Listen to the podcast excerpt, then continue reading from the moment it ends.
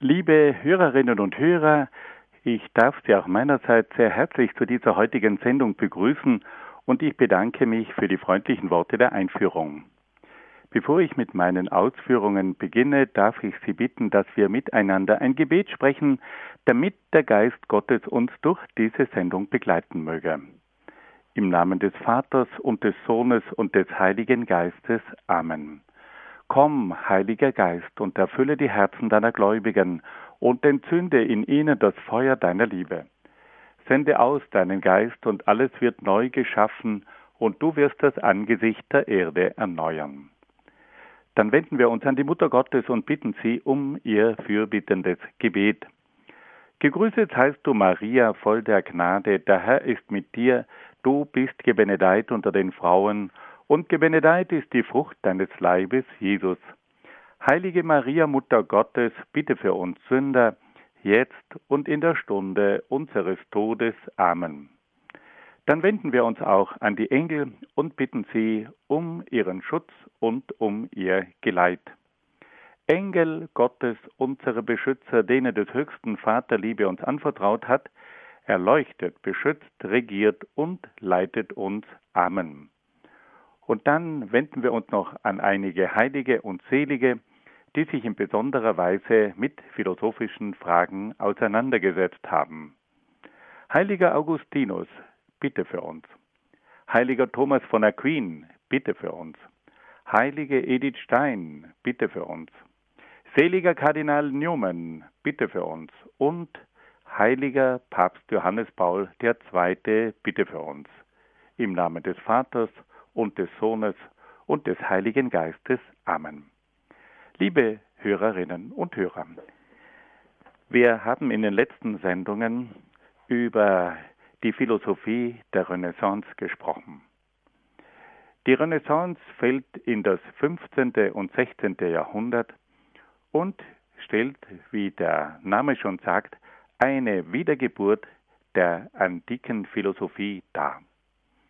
Die abendländischen Denker hatten die Möglichkeit, verschiedene griechische Texte der Antike kennenzulernen, die ihnen vorher nicht bekannt waren. Und durch die Beschäftigung mit diesen Texten kam es nun zu neuen Überlegungen, zu neuen Gedanken, auch im Hinblick auf die Gestaltung der Welt, auf das Verständnis des Menschen, im Hinblick auf die Ethik, aber auch im Hinblick auf die Politik, im Hinblick auf die Wissenschaft, im Hinblick auf die Kunst und ähnliches mehr. Die Renaissance führte tatsächlich zu einer ganz gewaltigen Epoche des Aufbruchs. In sämtlichen Bereichen wurden durch die Anregung der Antike neue Gedanken entwickelt. Und wir können sagen, dass Europa im 15. und 16. Jahrhundert eine Schwelle überschritten hat und eine neue Zeit eingeläutet hat, die bis heute nachwirkt. Wenn wir das heutige Europa verstehen wollen, dann müssen wir zurück bis zur Renaissance. Dort wurden ganz bestimmte Weichen gestellt und die Züge auf eine Fahrt gesetzt, auf der sie heute noch dahinrauschen. Wir haben in den vergangenen Sendungen einige markante Denker dieser Epoche herausgegriffen, so zum Beispiel Nikolaus Cusanus oder Giovanni Pico della Mirandola oder Erasmus von Rotterdam und das letzte Mal haben wir uns dann über Thomas Morus, den großen Engländer, unterhalten. Heute wartet ein bekannter Renaissance-Denker aus Frankreich auf uns, nämlich Michel de Montaigne. Ich darf Ihnen diesen hochinteressanten Kopf ein bisschen vom biografischen her vorstellen. Michel de Montaigne wurde 1533 als Sohn adeliger Eltern in Montaigne in der Nähe von Bordeaux geboren. Bereits in seiner frühesten Kindheit lernte er Latein. Und da muss ich Ihnen eine kuriose Geschichte erzählen. Der Vater von Montaigne war also ein ganz begeisterter Verehrer der lateinischen Kultur, der römischen Kultur und wollte nun ein Experiment starten. Er wollte, dass sein kleiner Sohn, der Michel, mit Latein aufwachsen würde. Und er instruierte also das ganze Personal, die mussten lateinische Grundkenntnisse sich aneignen. Der Vater sprach selber fließend Latein und so hat er dann mit dem kleinen Michel nur Latein gesprochen, so dass der gewissermaßen mit einer lateinischen Vatersprache aufgewachsen ist. Und erst nach einiger Zeit ist dieser Bub draufgekommen, dass Latein ja nicht die eigentliche Umgangssprache war. Aber da hatte er das Lateinische schon so gut gelernt, dass er als kleiner Knirps schon lateinische Texte ohne Schwierigkeiten lesen konnte. Und das hat ihm natürlich große Vorteile verschafft, weil er sich mit den verschiedensten Autoren der Antike in ihrer Muttersprache auseinandersetzen konnte. Nun, ich würde hier Folgendes aber trotzdem empfehlen. Bitte tun Sie das Ihren Kindern nicht an. Es ist früh genug, wenn Sie dann noch mit zehn, elf Jahren mit der lateinischen Sprache konfrontiert werden. Und auch in Südtirol, wo man mit dem Latein ein bisschen später beginnt, das reicht noch vollkommen aus. Also auch bei aller Begeisterung für das Lateinische sollten Sie Ihre Kinder zunächst einmal in der Muttersprache aufwachsen lassen, damit sie dann von der Muttersprache ausgehend auch andere Sprachen gut lernen können. Aber das ist nur die Empfehlung von einem Lehrer, der selbst in seiner Kindheit große Schwierigkeiten mit der lateinischen Sprache hatte. Klammer zu. Nach dem Besuch des Gymnasiums begann Michel de Montaigne mit dem Studium der Rechtswissenschaften in Bordeaux. Ab 1551 besuchte er mehrmals den französischen Königshof. Er hatte also Kontakt zu den höchsten Kreisen des Landes und er wurde dann auch hineingezogen in den schrecklichen Bürgerkrieg zwischen Katholiken und den Hugenotten, den Calvinern. Dieser Bürgerkrieg hat sich über 30 Jahre lang hingezogen und hat also für Frankreich eine echte, eine echte Katastrophe dargestellt. Er selber kämpfte auf der Seite der katholischen Partei und kämpfte auch persönlich mehrmals gegen die Hugenotten. Nach diesen Auseinandersetzungen, die ihn zu vielen Erkenntnissen gelangen ließ, begann er mit der Verfassung seiner Essays, in denen er anhand seiner eigenen Erfahrungen über verschiedenste Lebensfragen schrieb. Der Mann hatte eine brillante Feder. Er konnte schreiben. Und wenn man heute diese Essays, das sind also Abhandlungen, literarische Abhandlungen über verschiedene Themen, wenn man die liest, dann muss man sagen, hat man bald Gefallen an der Lektüre. Das ist spritzig, intelligent geschrieben, mit französischem Esprit, aber auch mit einer großen Erfahrung. Und Montaigne hat es verstanden, in diesen Essays, in diesen literarischen Abhandlungen Dinge auszudrücken, die man sonst selten irgendwo zu finden bekommt. Um die nötige Ruhe für seine schriftstellerische Tätigkeit zu finden, zog sich Montaigne fast acht Jahre lang in den Turm seines Schlosses in Montaigne zurück. Er war ja ein reicher Adeliger und bei seinem Schloss, da hat es einen kreisrunden Turm gegeben. Und in diesem Turm gab es auch eine riesige Bibliothek. Diesen Turm von Montaigne, den gibt es heute noch.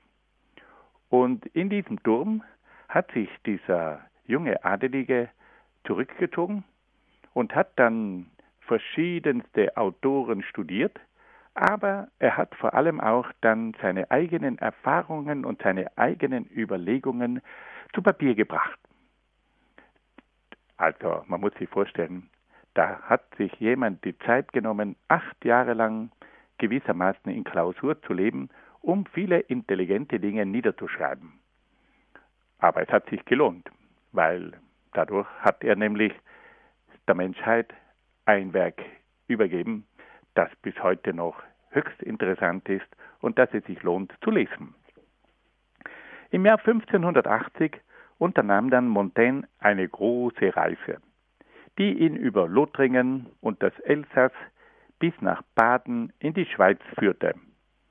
Von dort zog er nach Augsburg und München und gelangte über Tirol und Italien schließlich bis nach Rom.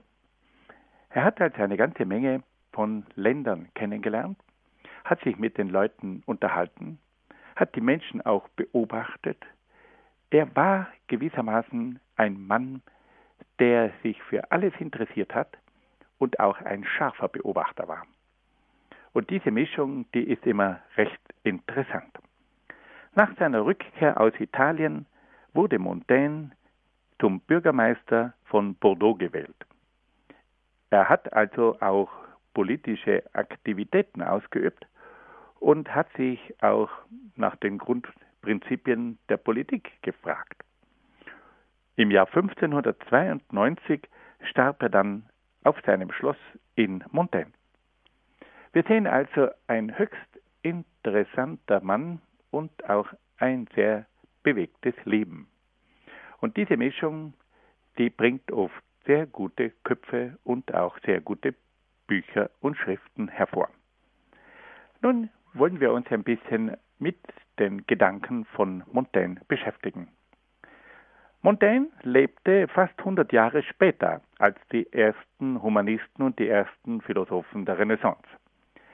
Er hatte deshalb die Möglichkeit, die Entwicklung des humanistischen Menschen und der Renaissancegesellschaft kritisch zu betrachten. Während bei den ersten humanistischen Denkern der Renaissance ein großer Aufbruch zu spüren ist und viele Visionen zu entdecken sind, ist das bei Montaigne ein bisschen anders. Er ist einer, der später geworden, äh, geboren wurde und er kann nun schon ein bisschen beobachten, in welche Richtung diese Philosophie der Renaissance-Denker geführt hat. Und er ist nun derjenige, der auch die eigenen Denker seiner Zeit kritisch unter die Lupe nimmt. Auf der einen Seite gehört er also auch zu jenen Denkern, die einen Aufbruch in Gang setzen, und auf der anderen Seite ist er aber auch ein Denker, der diese Entwicklungen der letzten Jahrzehnte kritisch beobachtet. Und auch das ist sehr wichtig. Auf diese Weise wurde er trotz seiner Verwurzelung in der humanistischen Kultur auch zum Kritiker des neuzeitlichen Menschen. Nun wollen wir mit einem ersten Punkt beginnen, mit dem Studium der antiken Autoren. Wir haben bereits gehört, dass Montaigne in seinen ersten Lebensjahren Latein gelernt hat und schon sehr früh die Werke von großen Autoren wie Ovid, Vergil und Plautus betrieben hat.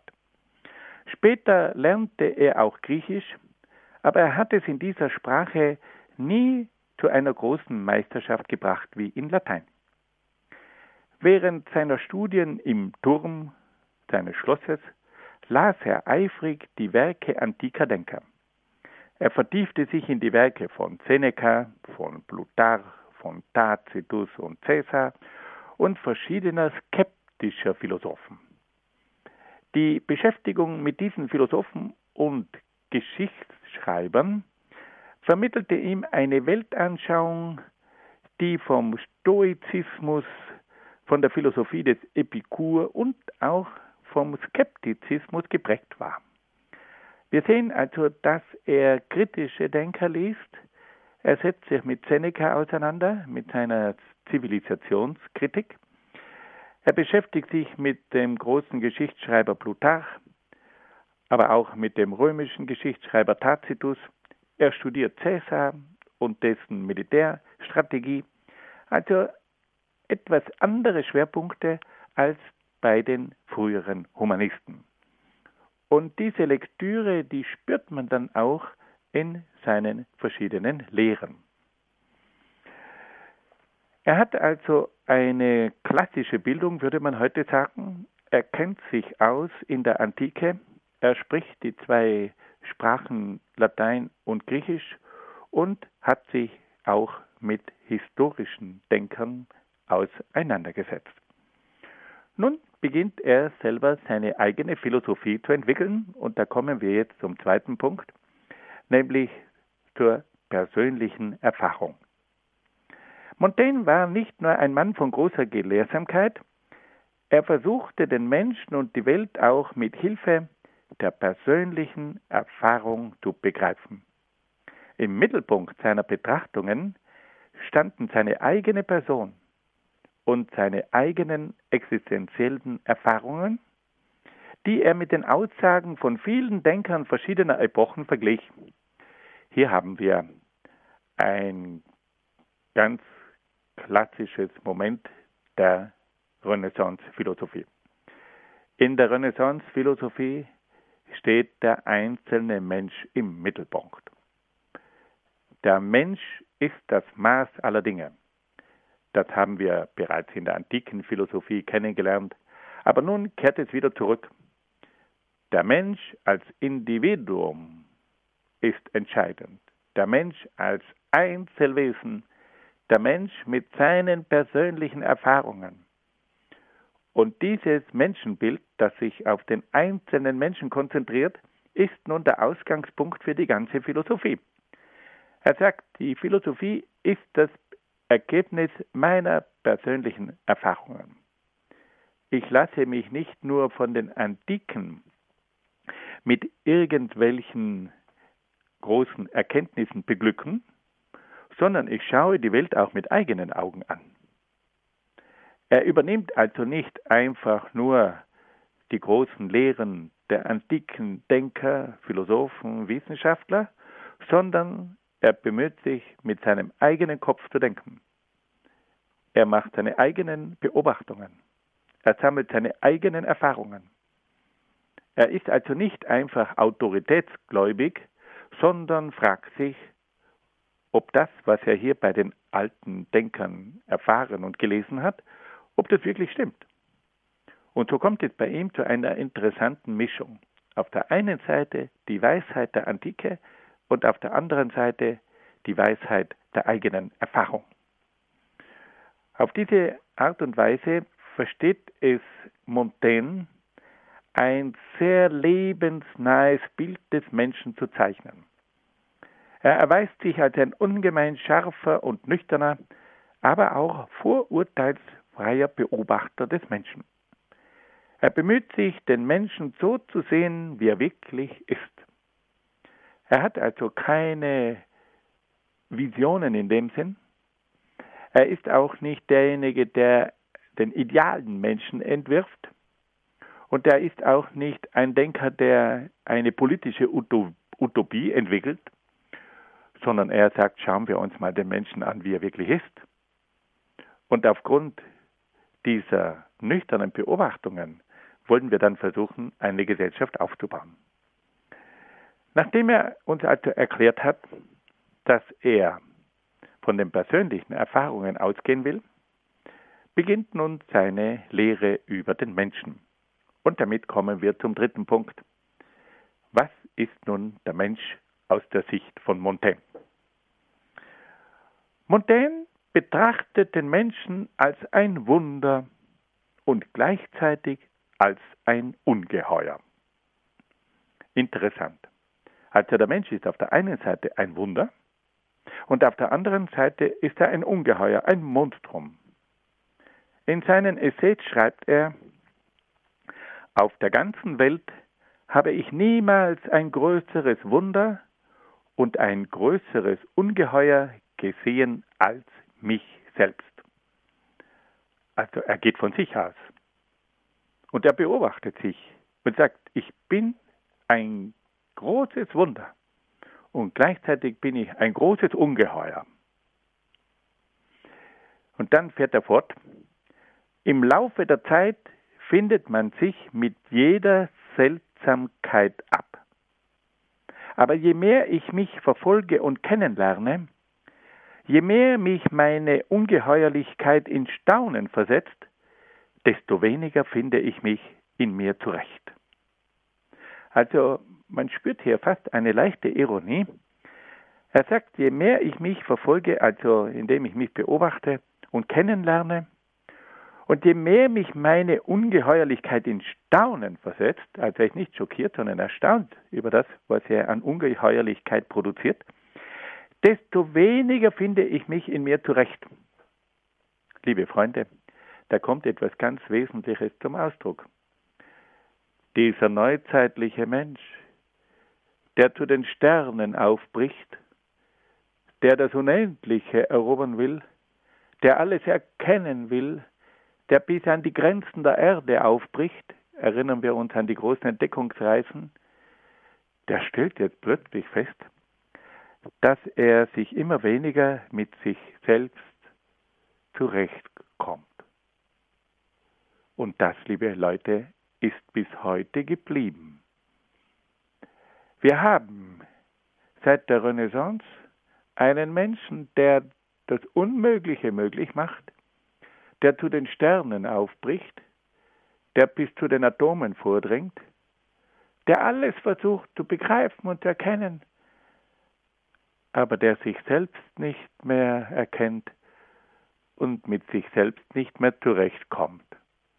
Das ist ein Markenzeichen des Europäers ab der Neuzeit. Dieser Europäer ist ein Faust.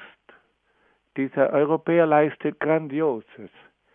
Dieser Europäer umfasst den ganzen Globus.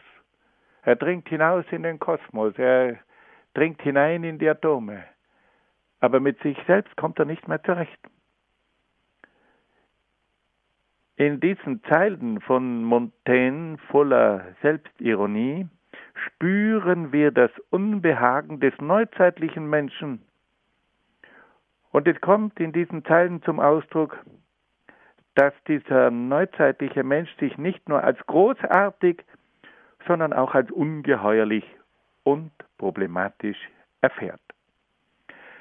Nun wollen wir uns ein wenig erholen und hören ein wenig Musik.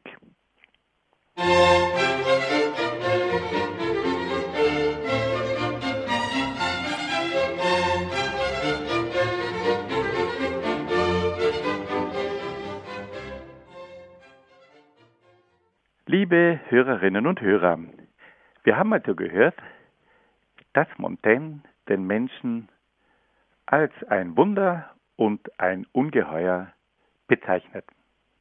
Auf der einen Seite entdeckt er, dass der Mensch ein Wunder ist und zu großartigen Leistungen fähig ist, und auf der anderen Seite sagt er, der Mensch ist ein Ungeheuer. Was für eine Spannweite zeigt sich da. Der Mensch als Wunder und der Mensch als Ungeheuer. Und er sagt, dass er, je mehr er sich erkennt, desto weniger begreift. Und dass er immer weniger mit sich selbst zurechtkommt. Aber es folgt jetzt gleich eine weitere Aussage über den Menschen und er sagt, der Mensch ist ein begrenztes Wesen.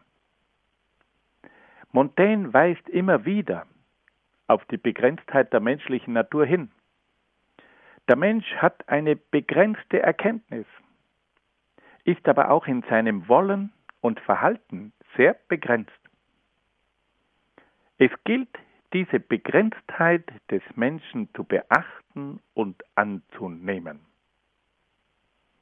Montaigne sagt hier etwas, das ungewöhnlich klingt am Beginn der Neuzeit. Die Neuzeit hat verkündet, dass der Mensch ein Wesen ist, das zum Unendlichen aufbricht, das die Grenzen immer weiter hinausschieben kann. Und nun kommt ein Denker und sagt, nein, dieser Mensch hat Grenzen. Und zwar mehrfache Grenzen. Er hat Grenzen im Hinblick auf die Erkenntnis. Er hat Grenzen im Hinblick auf sein Wollen. Und auch in seinem Verhalten lassen sich Grenzen beobachten. Und er sagt dann, dass diese Begrenztheit zu beachten und anzunehmen ist. Hätten wir auf diesen weisen Rat von Montaigne gehört. Es ist immer ein Zeichen von Reife und Weisheit, wenn ein Mensch um seine eigenen Grenzen weiß. Und es ist oft so, dass der Mensch erst durch schmerzhafte Erfahrungen draufkommen muss, dass er Grenzen hat. Wir alle sind aufgerufen, im Sinne von Montaigne unsere Grenzen zu erkennen. Es ist oft interessant, dass die anderen unsere Grenzen viel besser kennen als wir selbst. Wir überschätzen uns oft. Wir meinen, wir seien so klug, intelligent, wir hätten einen Willen, um alles zu erreichen, und unser Verhalten sei mustergültig. Aber dem ist oft nicht so. Wir sind beschränkt in unserer Erkenntnis. Wir sind beschränkt in unserem Wollen und in unserem Verhalten. Und wenn wir um unsere eigenen Grenzen wissen, dann können wir sehr gut damit leben. Wenn wir sie nicht kennen, dann kommt es immer wieder zu einem Crash. Es ist ja heute überhaupt die Grundfrage, ob wir endlich lernen wollen, mit der Grenze zu leben. Wir müssen heute lernen, mit den Grenzen des Planeten zu leben. Wir müssen lernen, mit den Grenzen der Natur zu leben. Wir müssen lernen, mit den Grenzen des Geldes zu leben. Wir müssen lernen, mit den Grenzen der Psyche zu leben. Die große Lektion, die wir heute alle durchmachen müssen, ist das Leben mit der Grenze. Wir müssen lernen, von der Grenze her zu leben. Wir haben bisher die Grenzen ununterbrochen überschritten. Wir haben über unsere Verhältnisse gelebt. Wir haben nicht die Grenzen respektiert. Und nun kommt die Lektion. Wir müssen lernen, mit unseren eigenen Grenzen zu leben. Wir müssen lernen, mit den Grenzen des Planeten zu leben. Wir müssen lernen, mit den Grenzen der Psyche zu leben, sonst haben wir einen Burnout. Wir müssen lernen, mit den Grenzen der Finanzen zu leben, sonst gibt es einen Bankrott.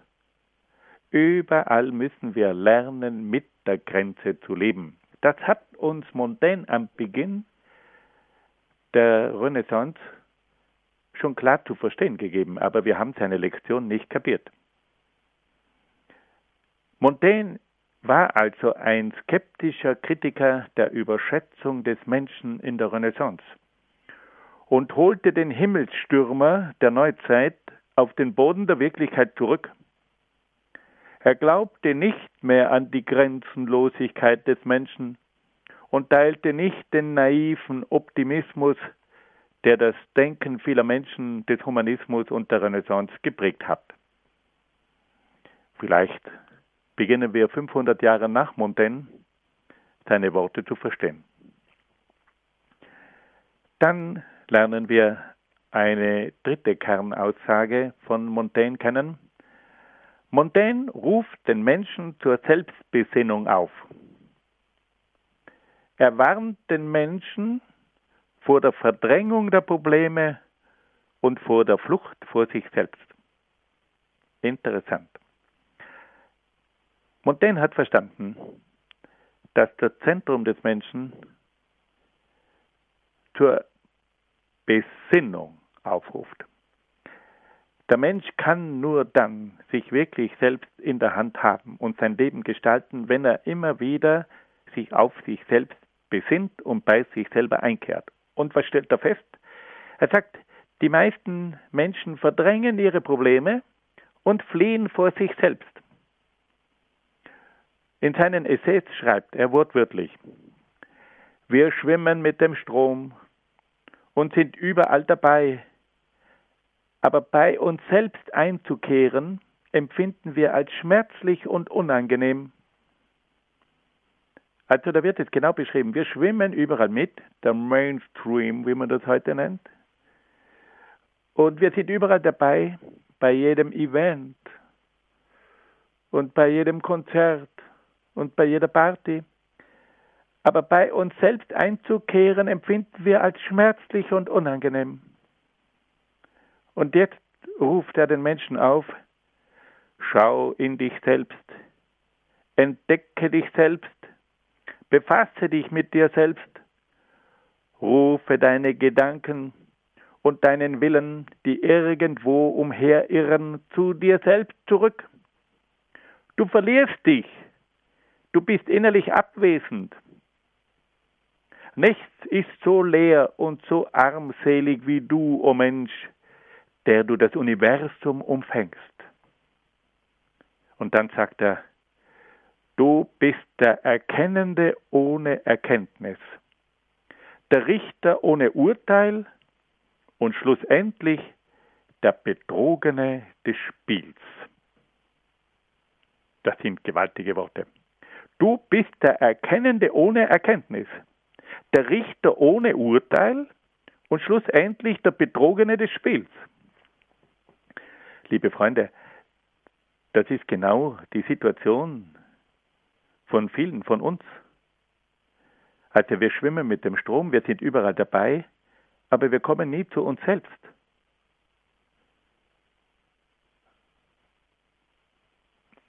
Montaigne sagt uns klipp und klar, dass wir die Probleme verdrängen und ständig auf der Flucht vor uns selbst sind. Wir betäuben uns, wir machen uns was vor. Und da ruft er uns jetzt auf und sagt, schau in dich selbst, entdecke dich selbst, befasse dich mit dir selbst. Ruf deine Gedanken und deinen Willen, die irgendwo umherirren, zu dir selbst zurück. Du verlierst dich, du bist innerlich abwesend. Nichts ist so leer und so armselig wie du, o oh Mensch, der du das Universum umfängst. Also du weißt alles vom Universum, aber du bist selber leer. Und du bist armselig. Und das ist genau die Situation, die wir immer wieder empfinden. Wir sind leer. Die ganze Existenz ist sinnlos. Wir verdrängen die Probleme. Wir hauen vor uns selber ab. Also da werden wir von Montaigne schon mal kräftig an die Kandare genommen und aufgefordert, nachzudenken.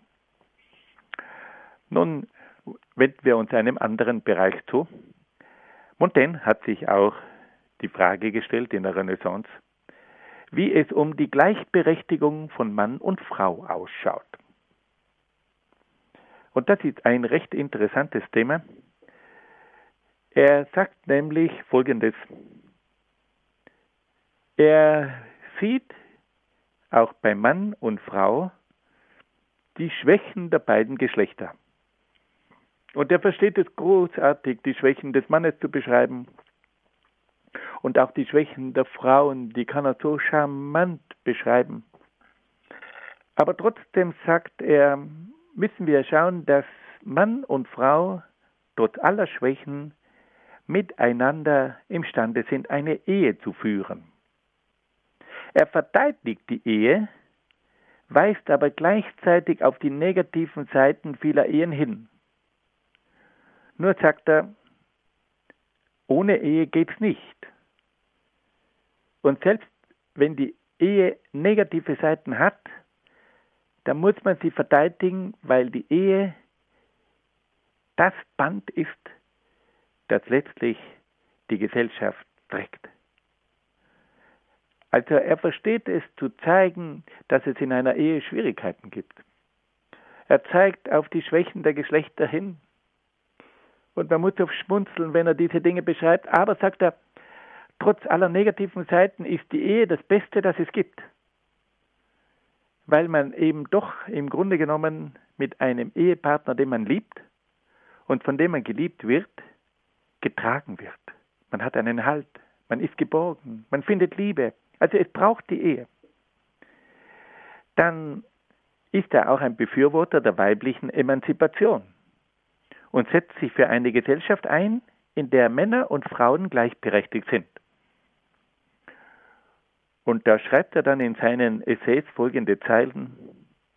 Die Frauen haben keineswegs Unrecht, wenn sie die in der Welt herrschenden Gesetze ablehnen, da es doch die Männer sind, die ohne Mitwirkung der Frauen diese Gesetze geschaffen haben. Also die Frauen, sagt er, haben keineswegs Unrecht, wenn sie die in der Welt herrschenden Gesetze ablehnen, weil es sind ja doch die Männer, die ohne die Mitwirkung der Frauen diese Gesetze aufgestellt haben. Da hat er wohl in vielen Punkten recht. Ich behaupte, fährt dann Montaigne fort, dass Männchen und Weibchen in derselben Form gegossen sind. Abgesehen von Erziehung und Sitte ist der Unterschied nicht so groß. Also man hat ja früher den Unterschied zwischen Mann und Frau sehr betont. Montaigne entwickelt hier diese Theorie, dass Mann und Frau im Grunde genommen nicht so verschieden sind, aber dass die Erziehung und die Sitte oft zu den Unterschieden geführt hat. Gut, über, dieses, über diese Aussage lässt sich streiten. Wir wissen heute von der modernen Gehirnforschung und so weiter, dass also es sehr wohl wesentliche Unterschiede zwischen Mann und Frau gibt. Aber was hier bei Montaigne doch zu bejahen ist, ist dieser Wunsch nach fraulicher Emanzipation. Und er ist der Meinung, dass also Männer und Frauen gemeinsam die Gesellschaft gestalten sollen. Jetzt kommen wir zu einem weiteren hochinteressanten Punkt. Montaigne stellt sich auch die Frage, wie man eigentlich richtig lernen sollte. Also wie sollte denn eigentlich die Schulbildung ausschauen? Montaigne hat sich da viele Gedanken gemacht. Er kritisiert zunächst eine Schule, in der die Schüler nur das nachsprechen und nachplappern, was ihnen die Lehrer vorsprechen. Er schreibt, dass der Lehrer die Schüler vielmehr aus eigenem Antrieb probieren, wählen und vergleichen lassen sollen. Also der Lehrer soll die Schüler anregen, dass sie selber probieren, selber denken, selber wählen und selber aktiv werden. Er schreibt, manchmal müsste der Lehrer den Schülern den Weg ebnen und manchmal müsste er sie selbstständig den Weg finden lassen. Die Schüler sollten selbstständig denken und entscheiden lernen. Der Lehrer darf nicht nur den Wortlaut seiner Lektion verlangen, sondern muss darauf achten, ob die Schüler überhaupt den Sinn und Gehalt der Lektion verstanden haben. Er muss die Schüler das Erlernte auf verschiedene Gegenstände und Situationen anwenden lassen. Nur auf diese Weise kann er feststellen, ob die Schüler die Sache richtig verstanden haben und ob sie sich diese Dinge auch angeeignet haben. Also man hat hier fast den Eindruck, dass man hier den Grundsatz hört, Learning by doing, also lernen, indem man es selber mal tut, lernen, indem man es selber mal macht. Also nicht einfach auswendig lernen, ohne dass man was kapiert, sondern eigene Ideen entwickeln, selber den Weg finden, selber denken lernen, selber Entscheidungen treffen. Und nicht nur etwas wiederkauen wie ein Papagei, sondern selber denken, urteilen, handeln lernen. Hier haben wir also eine ähnliche Pädagogik wie bereits auch bei Erasmus von Rotterdam und auch bei Thomas Morus.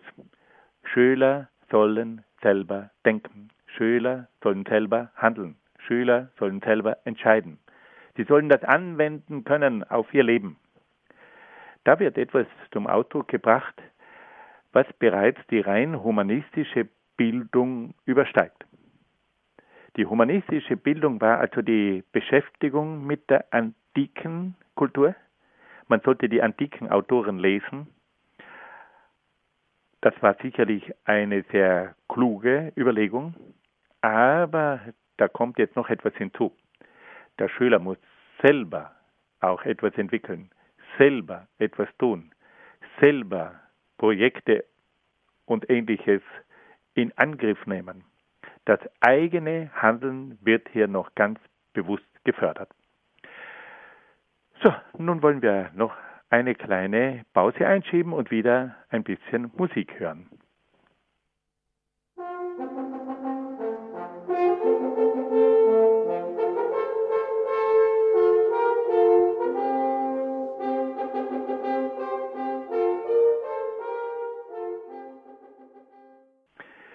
Liebe Hörerinnen und Hörer, wir wollten nun noch ein wenig fortfahren mit dieser berühmten Erziehungslehre und mit dieser Bildungspolitik von Montaigne. Wir haben also gehört, dass er Schüler wünscht, die nicht nur etwas wiedergeben, was ihnen der Lehrer vorgekaut hat, sondern dass sie auch selber denken sollen. Sie sollen sich selber ein Bild machen, sie sollen selber gewisse Dinge auch entscheiden und sie sollen dann auch das Gelernte auf das Leben anwenden können. Montaigne war der Ansicht, dass die humanistische Gelehrsamkeit allein nicht imstande ist, den Menschen wirklich auf das Leben vorzubereiten. Es braucht daher auch eine praktische Bildung. Und da kommt nun Montaigne zu einigen ganz interessanten Überlegungen. Wie kann man denn diese praktische Bildung erlangen? Diese Bildung kommt vor allem durch den Umgang mit Menschen und durch die eigene Welt- und Lebenserfahrung zustande. Also er sagt, man kann gewisse Dinge nicht nur aus den Büchern lernen, sondern es braucht dazu den Umgang mit Menschen. Wer Menschen kennenlernen will, wer wissen will, wie die Gesellschaft funktioniert, muss mit Menschen Umgang haben. Und er muss eigene Lebenserfahrungen sammeln. Montaigne empfiehlt den Verkehr in höheren Kreisen. Wenn der Mensch, der junge Mensch, die Möglichkeit hat, in höheren Kreisen zu verkehren, dann bekommt er einen gesellschaftlichen Schliff und er lehrt und er lernt auch die Kunst der Konversation. Wenn ich also mit gebildeten Menschen umgehe, dann lerne ich als junger Mensch, wie man sich richtig verhält. Man lernt sich auf einem gesellschaftlichen Parkett zu bewegen. Man ist imstande, auch in der richtigen Weise zu sprechen. Man weiß, welche Sprache man zu wählen hat. Zur praktischen Bildung des jungen Menschen gehört nach Montaigne auch das Tanzen, das Reiten, das Fechten und die körperliche Abhärtung. Da komme ich immer wieder mit meinen eigenen Schülern ins Gespräch. Und da frage ich sie manchmal, könnt ihr tanzen? Ja, dann schmunzeln sie ein bisschen. So irgendwie tanzen kann jeder, aber wirklich tanzen? Dann fragen sie oft, wozu braucht man eigentlich das Tanzen? Ja, das Tanzen, das ist der Umgang mit dem anderen Geschlecht. Da geht es nicht nur um ein bisschen Dynamik und ein bisschen äh, Beweglichkeit, da geht es um den Umgang mit jungen Damen. Da geht es um den richtigen Umgang mit jungen Männern und das will gelernt sein. Und der Tanz ermöglicht diesen Kontakt zum anderen Geschlecht. Aber man muss wissen, wie man dieses andere Geschlecht behandelt, mit Respekt, mit Freundlichkeit, mit Humor, mit Liebenswürdigkeit, mit Hilfsbereitschaft und dann eben auch mit Tanz. Das geht nicht einfach so, dass man sagt, hallo Kathi Kim und dann hupft sie schon. Das hat keinen Stil. Ist keine Kultur. Da muss man schon ein bisschen mehr lernen. Dann das Reiten. Heutzutage würde man sagen, du brauchst den Führerschein.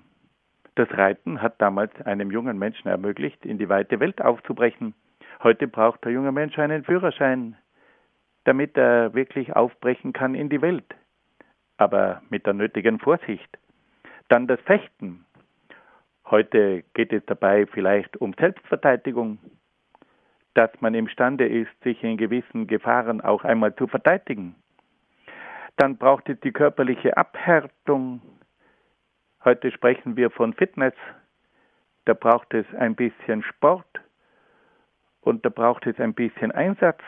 Also genau diese Punkte, die wir heute auch wünschen. Tanzen, der richtige Umgang mit dem anderen Geschlecht, das Reiten, heute ist das der Führerschein.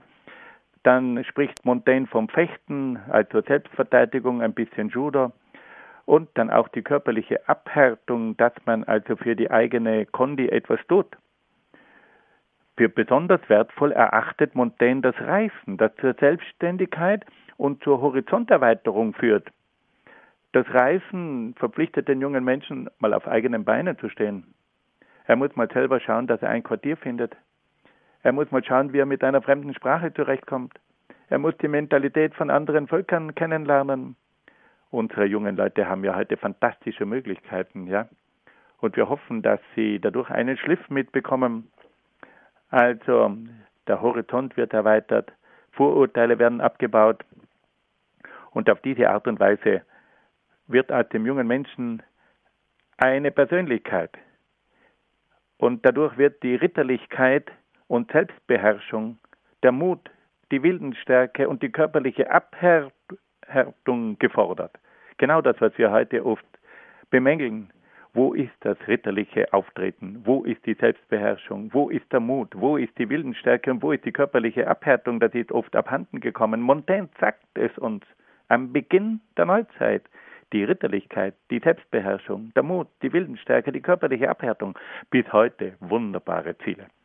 Also wir sehen, das sind Bildungsideale. Und was ist jetzt das Ziel?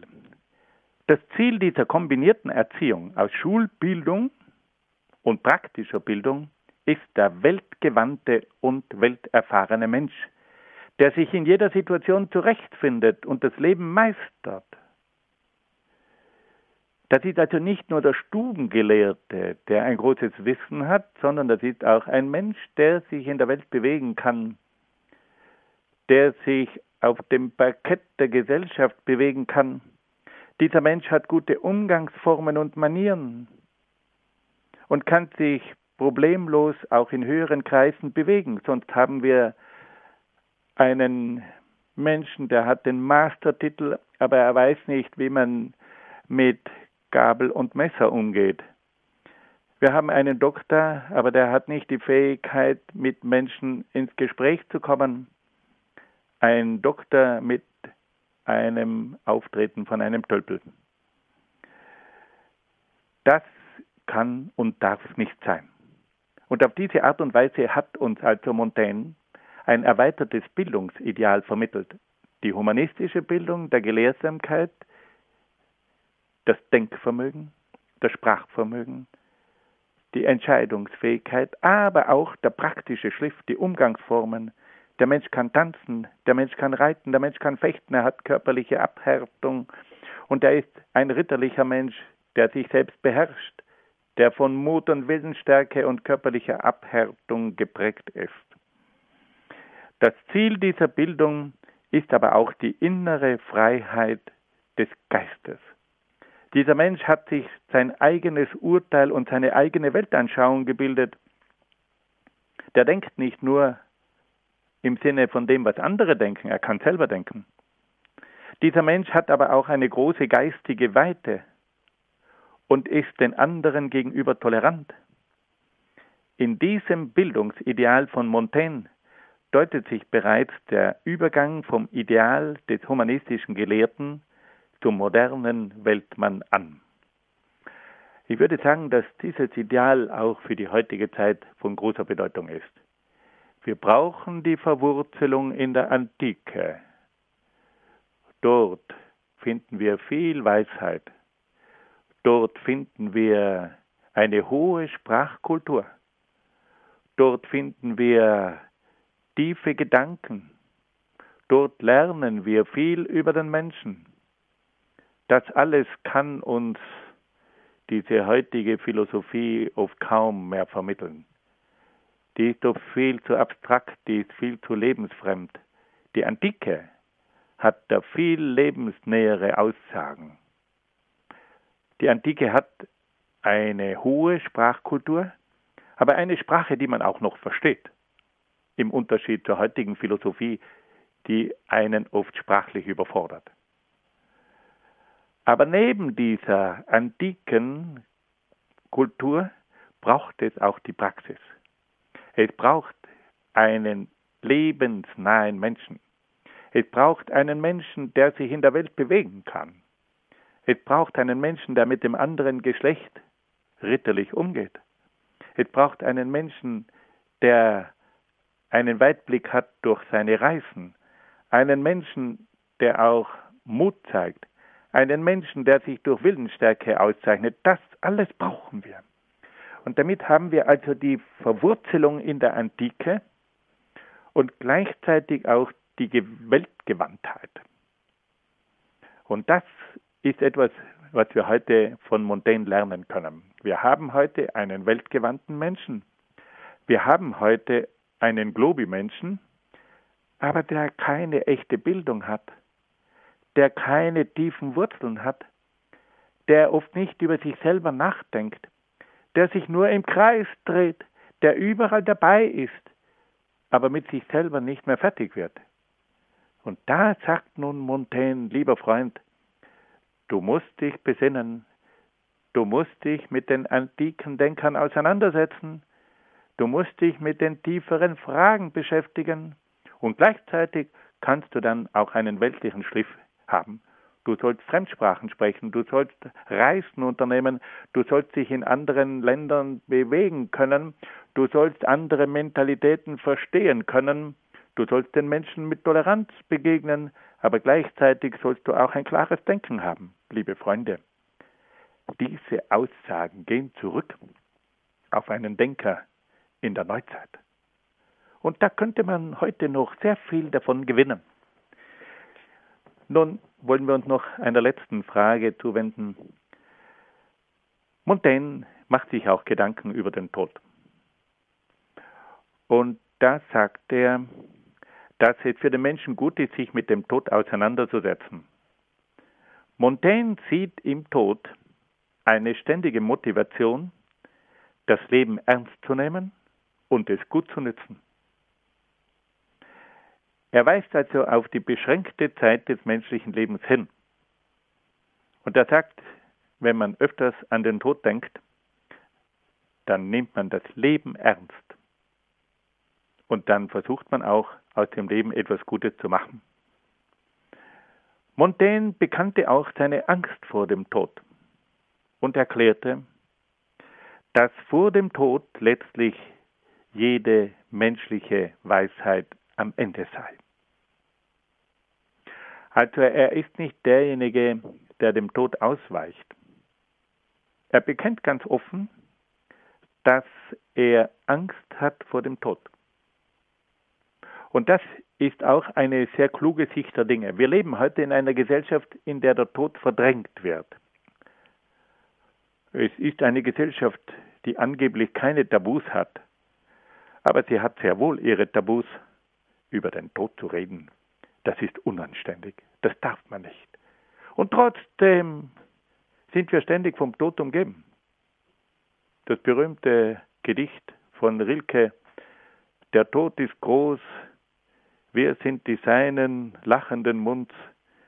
Wenn wir uns mitten im Leben meinen, wagt er zu weinen mitten in uns. Wir sind also vom Tod umgeben. Und das hat auch Montaigne zum Ausdruck gebracht. Er sagt, er hat Angst vor dem Tod. Und er sagt, dass gegenüber dem Tod jede menschliche Weisheit am Ende ist.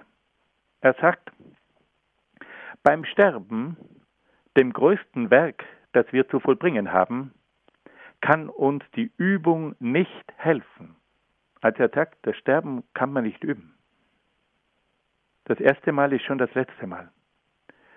Dann fährt er fort, durch Welterkenntnis und Erfahrung kann man sich gegen Schmerzen, Schande, Not und andere Zufälle wehren. Den Tod aber können wir nur einmal erfahren, vor ihm sind wir alle Lehrlinge. Dieser letzte Satz ist unheimlich. Den Tod aber können wir nur einmal erfahren. Vor ihm sind wir alle Lehrlinge. Niemand ist also ein Meister gegenüber dem Tod. Vor ihm sind wir alle Lehrlinge. Liebe Hörerinnen und Hörer, Sie sehen, dass dieser Montaigne eine geballte Ladung ist. Fassen wir noch einmal ganz kurz die wichtigsten Gedanken zusammen. Montaigne hat also die Antike studiert, hat von den antiken Denkern sehr viele weise Dinge gelernt, aber er sagt, das reicht nicht aus. Es braucht auch die persönliche Erfahrung. Und dann stellt er einige Grundthesen auf. Zunächst einmal bezeichnet er den Menschen als ein Wunder und als ein Ungeheuer dann weist er auf die Begrenztheit des Menschen hin Und schließlich verlangt er die Selbstbesinnung des Menschen, weil wenn der Mensch sich nicht immer wieder auf sich selbst besinnt, dann ist er der Erkennende ohne Erkenntnis, der Richter ohne Urteil und schlussendlich der Betrogene des Spiels. Er spricht von der Gleichberechtigung von Mann und Frau, er beschreibt die Schwächen von Mann und Frau, sagt aber gleichzeitig, dass es trotzdem unbedingt die Ehe braucht. Er spricht dann von einer Pädagogik, die nicht nur im Auswendiglernen besteht, sondern im aktiven Lernen der Schüler. Er spricht davon, dass es neben der humanistischen Bildung auch die Lebenserfahrung braucht, dass der Mensch praktische Dinge lernen muss, wie Tanzen, Reiten, Fechten, körperliche Abhärtung, dass er Reisen unternehmen soll, um auf diese Art und Weise ein weltgewandter Mensch zu werden. Und schließlich spricht er auch noch mit einer großen Ehrfurcht vor dem Tod. Und er sagt, es tut dem Menschen gut, wenn er ab und zu an den Tod denkt, weil er dadurch das Leben tiefer begreift. Und er sagt, gegenüber dem Tod ist oft alle menschliche Weisheit zu Ende. Wir sind gegenüber dem Tod alle nur Lehrlinge. Liebe Hörerinnen und Hörer, die Zeit ist abgelaufen. Ich bedanke mich sehr herzlich bei Ihnen, dass Sie mit dabei waren und wünsche Ihnen alles Gute und Gottes Segen.